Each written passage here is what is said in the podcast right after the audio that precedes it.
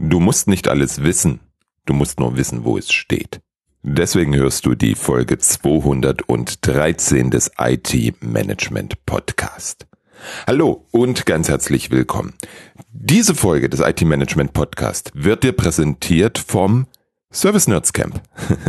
Das Service Nerds Camp macht die Konferenzpause zum Programm. Es gibt keine langweiligen Vorträge, keine Werbung und schon gar keine schön gefärbten Erfolgsberichte von Toolherstellern oder Beratern. Es gibt ausschließlich den Austausch zwischen Service Management Praktikern, den sogenannten Service Nerds, egal ob aus internen IT-Abteilungen, Service Providern, Berater oder Toolhersteller. Du und die anderen Teilnehmenden gestalten das Programm direkt vor Ort. Du kannst sowohl Host als auch Teilnehmer einer Session sein. Du brauchst nicht zwischen den drei gleichzeitig stattfindenden Sessions wählen, sondern kannst zwischen diesen dreien hin und her wechseln, wie du magst. So stellst du sicher, dass du für dich das Maximum rausholst. So funktioniert ein Barcamp. Das nächste Service Nerds Camp findet am 29. und 30. September in Düsseldorf statt. Du findest alle Informationen auf www.servicenerds.camp Beachte bitte, dass es dieses Mal ein hartes Limit von maximal 45 TeilnehmerInnen gibt. Beachte bitte auch, dass zu diesem Zeitpunkt Messe in Düsseldorf ist. Ich konnte für alle 45 Teilnehmenden im Veranstaltungshotel Zimmer zu vernünftigen Preisen reservieren. Solltest du feststellen, dass 142 Euro pro Nacht außerhalb deiner Reisekostenrichtlinien sind, komm bitte auf mich zu. Dafür habe ich dann einen extra Anmeldelink für dich. Damit du eine Idee hast, worum es beim Service Nerds Camp in diesen Sessions gehen kann, habe ich heute ein Thema vom letzten Camp in Bremen aufgegriffen. Thema Wissensmanagement am Leben erhalten. Wissensmanagement scheint sowas wie ein Paradoxon zu sein. Wir alle wissen, dass es total hilfreich ist, wenn Wissensmanagement betrieben wird. Und kaum ein Unternehmen, naja, vielleicht besser gesagt kaum eine IT-Abteilung im Unternehmen betreibt Wissensmanagement kontinuierlich. Warum? Keine Zeit. Hör dir bitte dazu mein letztes Gespräch mit Olaf Kaiser an. Mehr sage ich heute nicht zu diesem. Argument, ich möchte mich auf das konzentrieren, wie du Wissensmanagement zum Fliegen und in der Luft hältst. Bevor wir zu dem Punkt kommen, dass wir es am Leben erhalten können, müssen wir es erstmal etablieren. Am Anfang darfst du klären, was Wissensmanagement für deine Organisation bedeuten soll, wer die Zielgruppen sein sollen und natürlich wer verantwortlich ist. Ah, Achtung, beim letzten Punkt sehe ich ziemlich viel Potenzial. Ich glaube nicht an die zentrale Verantwortung eines sogenannten Knowledge Managements.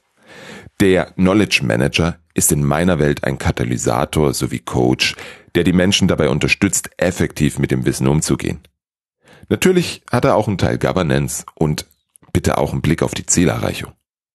Primär verantwortlich für die Erstellung und Aktualisierung des Wissens sehe ich den Service Owner und die Mitarbeitenden am Service Desk. Ob eine Rolle oder beide hängt von deiner Zielsetzung und deinen Zielgruppen für das Wissen ab. Ich mache es mir vielleicht etwas einfach, wenn ich frage, wer hat am meisten davon, wenn es gute und hilfreiche Knowledge Base Artikel oder Dokumentationen gibt? Wer hat am meisten von den Knowledge Base Artikeln im Self-Service Portal? In erster Linie sind es die Menschen, die den Service erbringen und damit vor allem die Service Owner und das zugehörige Service Team. Warum? Hat der Service Desk für die Fragen und Störungen der Nutzenden passende Anleitungen, dann können viele Anfragen direkt am Service Desk geklärt und erledigt werden. Dazu gehört auch eine aktuelle Auflistung der bekannten Fehler und damit verbundenen Workarounds. Existiert dies, dann kommen alle diese Tickets nicht mehr bei den nachgelagerten Einheiten an. Viel weniger Störungen und viel mehr Zeit für die Optimierung und Weiterentwicklung des Services. Welche entscheidende Rolle dabei der Service Desk spielen kann, habe ich in zwei Podcast-Folgen zum Thema Knowledge Centered Service, KCS, einmal mit Kai Altenfelter und einmal mit Joanna Thebe besprochen. Hör da bitte rein, es lohnt sich definitiv die Zeit zu investieren. Gehen wir mal davon aus, dass du den Wissenszug ins Rollen gebracht hast.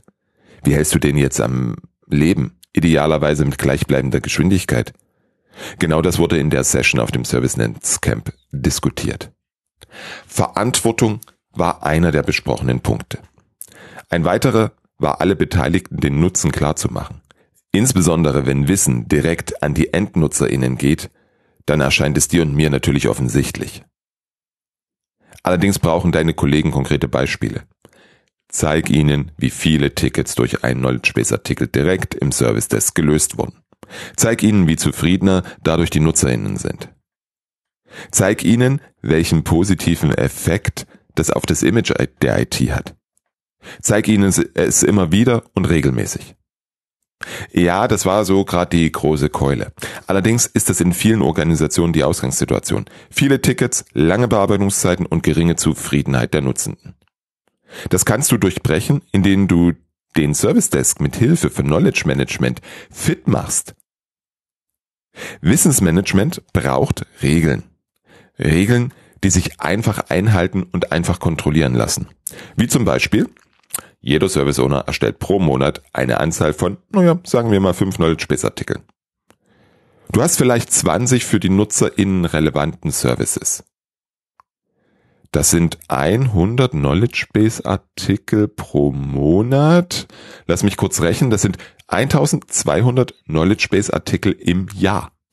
Gigantische Zahl. Zu groß?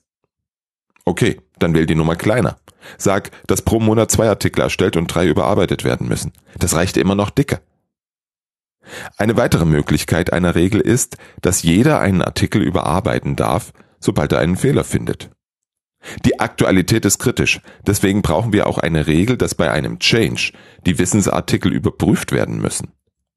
Sie müssen überprüft werden, ob sie für die neue Version des Service oder der Software noch zutreffend sind. Nicht getan? Boah, sorry, keine Freigabe für den Change. Und so weiter. Die entscheidenden Punkte brauchst du nicht in einen Prozess reingießen. Die entscheidenden Punkte löst du darüber, dass alle einmal das Warum verstehen, dass du die passenden Regeln hast und die Verantwortung in den richtigen Händen liegt. Ein weiterer wichtiger Punkt ist, dass du dich mit der Nutzung des Wissens auseinandersetzt. Das ist eine Aufgabe, die kann ein Knowledge Manager wahrnehmen. Also analysieren, welches Wissen wird gut und welches wird gar nicht genutzt. Was einen gewissen Zeitraum nicht genutzt wurde, kann weg. Wenn es negatives Feedback von NutzerInnen gibt oder der Service Desk sagt, dass die Dinge nicht brauchbar sind, dann müssen sie überarbeitet werden. Gibt es immer wiederkehrende Inzidenz oder Fragen, dann muss Wissen her. Ich habe heute vor allem über das Wissen gesprochen, was für die EndnutzerInnen bestimmt ist. Alles, was ich gesagt habe, kannst du auch auf das IT-interne Wissen übertragen. Es geht immer um das Verstehen des Sinns, die richtigen Regeln und die Verantwortung. Wenn das stimmt, dann wirst du erfolgreich sein. Ja, natürlich ein klein wenig Kontrolle und wenn nötig, bitte auch die richtige Führung ist notwendig. Solche klaren, praxiserprobten Tipps und Input bekommst du in jeder Session des Service Nerds Camp. Das nächste findet, wie gesagt, am 29. und 30. September in Düsseldorf statt.